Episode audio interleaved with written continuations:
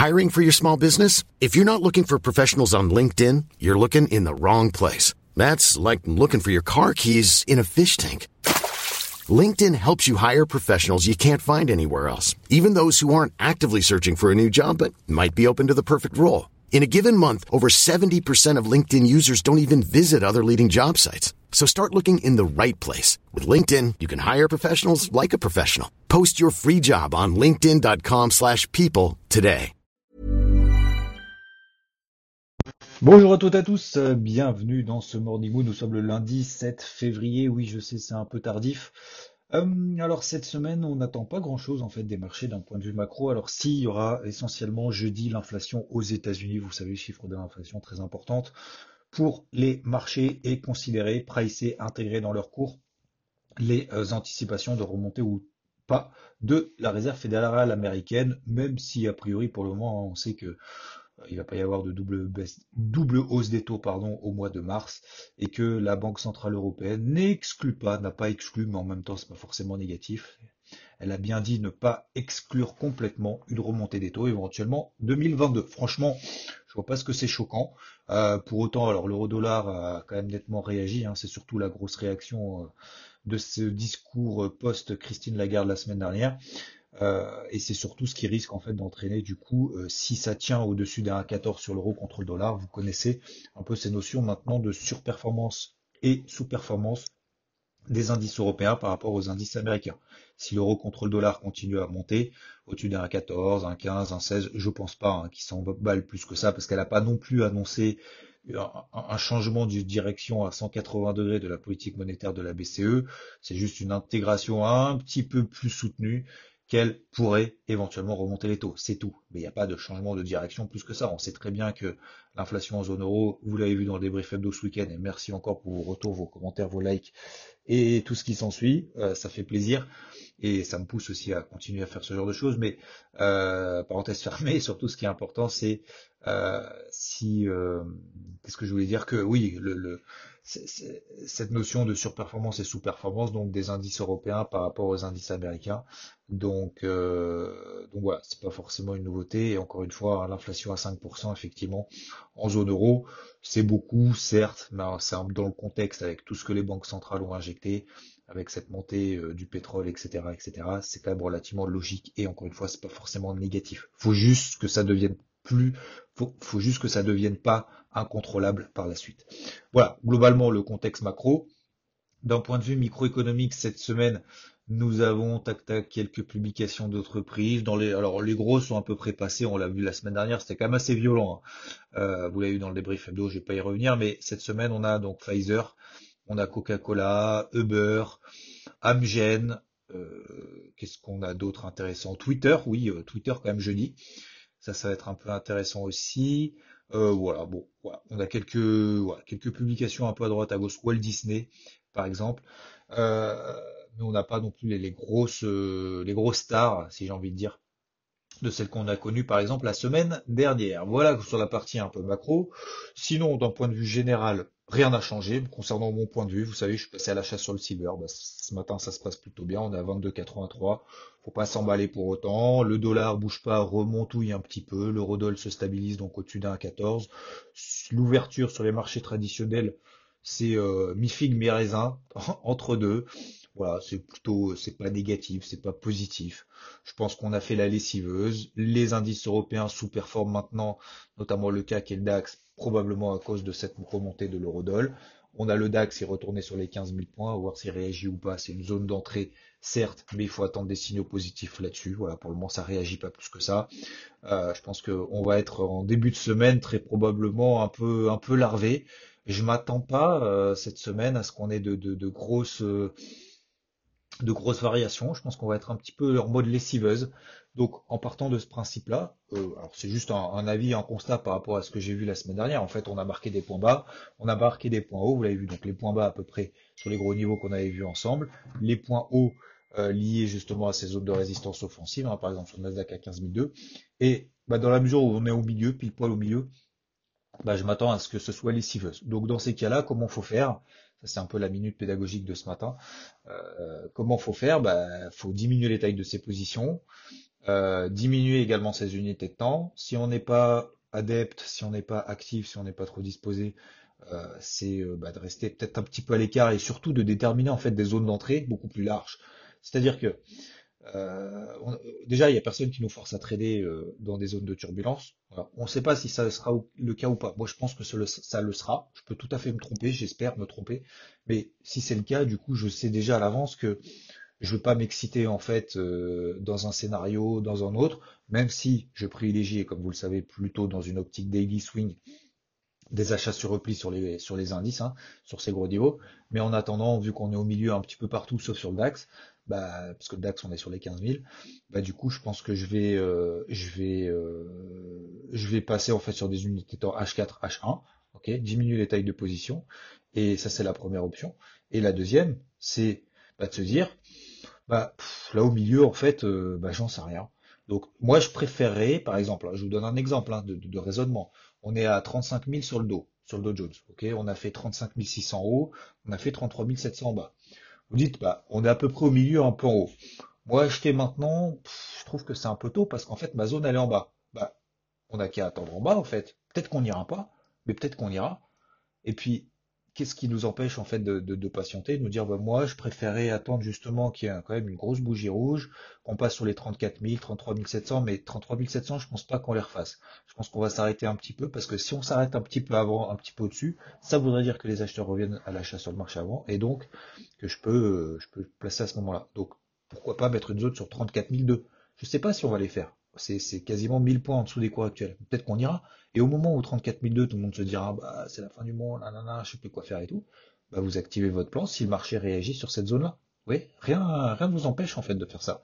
Et à l'inverse, si vous êtes plutôt en mode, euh, moi, je cherche des shorts parce que moi, je pense que le marché va s'effondrer, même si je pense que c'est une erreur, mais peu importe, admettons, euh, et vous dites, moi, je préfère travailler de manière offensive contre le flux, contre la tendance haussière daily, contre la tendance haussière euh, weekly, contre la tendance haussière H4, euh, je, je, veux me placer sur des zones de résistance à la vente, c'est tout à fait possible. Hein. Euh, J'ai fait la semaine dernière sur le Nasdaq, mais peu importe, c'était une stratégie offensive. Et ben, je me place une alerte, par exemple. Donc là, on a 35 000 sur le dos, 35 007, admettons, 35 700. Bah, si on arrive là, pendant que tout le monde dira que ça va s'envoler, bah, moi, je préférais vendre. Attention quand même, hein, parce que toutes les tendances sont quand même haussières de manière générale, sauf éventuellement en daily, un peu autour des M20 daily. Voilà. Donc ça c'était un petit peu la, pédagogie de ce matin. Soit être très actif sur des unités courtes en partant du principe que ça va être lessiveuse, donc ça va être difficile.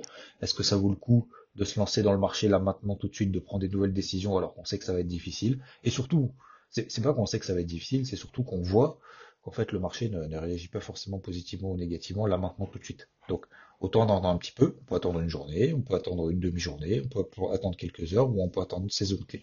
Voilà. Donc c'est pour ça que je vais partir un peu en ce mode-là. Ok? Et ensuite, euh, qu'est-ce qu'on a de manière générale intéressante? Non, mais c'est tout globalement sur le marché tradit. Je vais pas trop faire long ce matin. Euh, je le fais pas en Twitch en parallèle ce matin. Je le ferai peut-être cette semaine. Euh, J'y reviendrai peut-être un petit peu plus tard. Je vous expliquerai un petit peu tout ça plus tard. Mais globalement, bah, le marché des cryptos, tout se passe bien. Euh, le Bitcoin qui a passé, euh, qui passé au-dessus des 40 000, euh, continue un petit peu, on est quasiment à 43, on a tapé 43 000.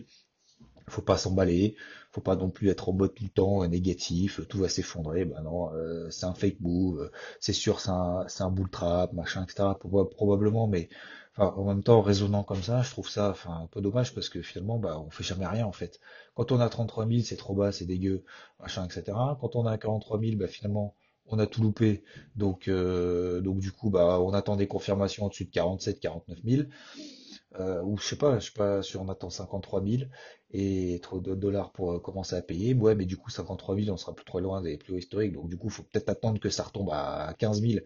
Et, en fait, c'est toujours la même histoire. Donc je, pense que plutôt dans cet avis-là, vaut mieux se tromper dans l'optimisme que d'avoir raison dans le pessimisme et d'essayer justement de continuer à travailler en fait les celles qui, celles qui sont les plus fortes en fait du moment, celles qui nous donnent des signaux intéressants. FTM a donné un beau signal intéressant en, après tout le monde d'ailleurs, hein, après tout le monde, hein, je l'avais spécifié sur sur UET notamment, c'était ce week-end ou avant ce week-end, euh, sur les sur les 2 dollars, bah, elle bougeait pas trop, elle faisait partie des plus fortes 2021, c'était plus le cas 2022, et puis finalement, en fait, elle a donné un petit signal tranquillou euh, technique, elle donne 10-15%, bah, franchement, enfin, je veux dire, on va pas se plaindre de prendre 10-15%, euh, même si elle est retardataire, même si c'était un peu plus, plus compliqué, même si on n'a pas forcément profité de tout le reste, etc. Ce que je peux comprendre tout à fait.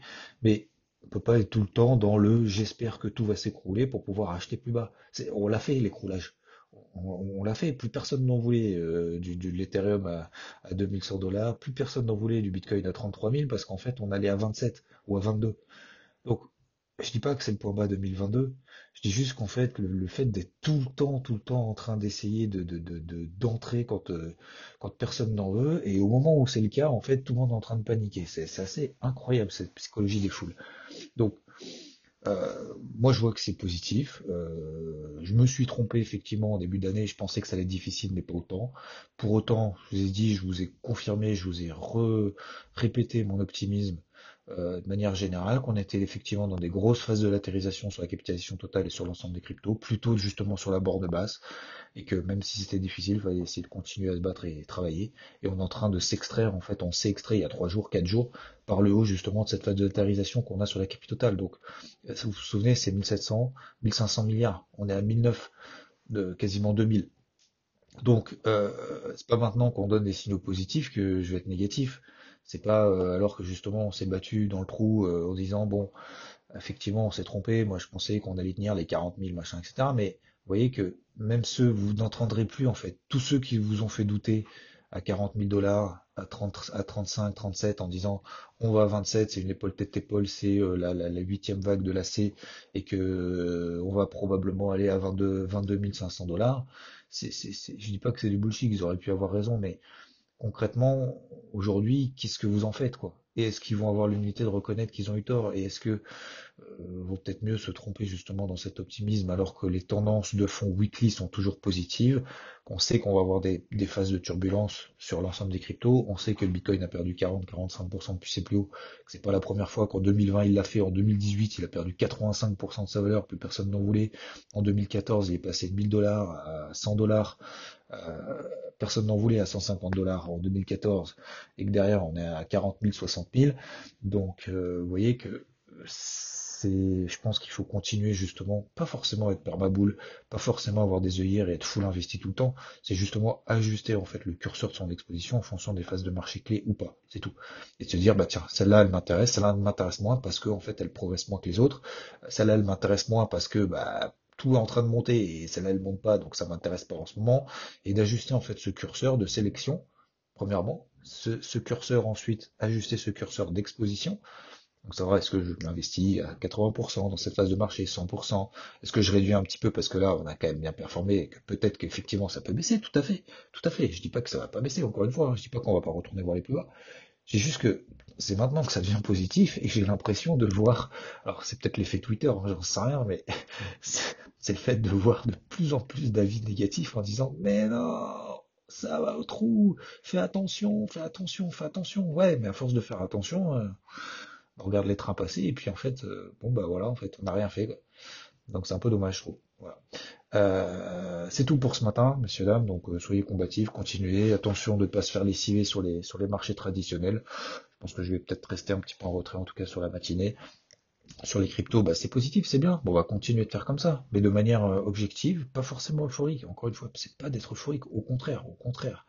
Euh, si on arrive à ne pas être paniqué dans les moments de panique, c'est parce qu'on n'est pas euphorique dans les moments justement où tout est en train de s'emballer. Donc c'est exactement ça. On peut pas être que dans dans un sens.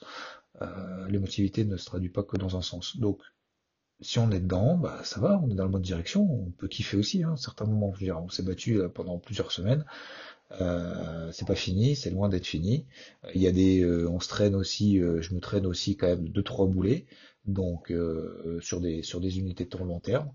Donc rien rien n'est acquis, loin de là. Mais activer encore une fois une petite partie de son capital pour être un petit peu plus dynamique dans des moments clés, ça permet de garder cet esprit de constructivité et de positivité pour, pour justement les moments où ça ira bien, bah déjà dedans, et surtout de garder justement cette, euh, cette motivation et ce dynamisme, mais pas de se dire je me mets full à l'achat quelque part, et puis en fait je verrai bien dans trois ans. Voilà. C'est peut-être une stratégie, mais c'est un peu dommage. Euh, ça veut pas dire qu'il faut être full devant le marché toute la journée. Ça veut dire simplement qu'il y a des périodes effectivement de marché où euh, il y a peut-être un petit peu plus euh, plus d'activité à avoir. Et ce qui permettra en fait de lisser, c'est un peu le bonus de la performance un peu long terme qu'on peut avoir Euh, même si je pense encore une fois 2022 ça va être difficile. Hein. Euh, on l'a dit en début d'année, je le dis encore aujourd'hui malgré le fait que ça monte un peu, mais euh, ça va être encore difficile. Hein. On est loin d'être en mode bull run euphorie. Hein. Et voilà. Donc je vous souhaite une bonne, bonne sur ces bonnes paroles, je vous souhaite une très belle journée. Merci de votre attention et un bon lundi 7 février à toutes à tous. Ciao. Even when we're on a budget, we still deserve nice things. Quince is a place to scoop up stunning high-end goods for 50 to 80% less than similar brands. They have buttery soft cashmere sweaters starting at $50, luxurious Italian leather bags, and so much more. Plus, Quince only works with factories that use safe, ethical, and responsible manufacturing. Get the high-end goods you'll love without the high price tag with Quince. Go to quince.com slash style for free shipping and 365 day returns.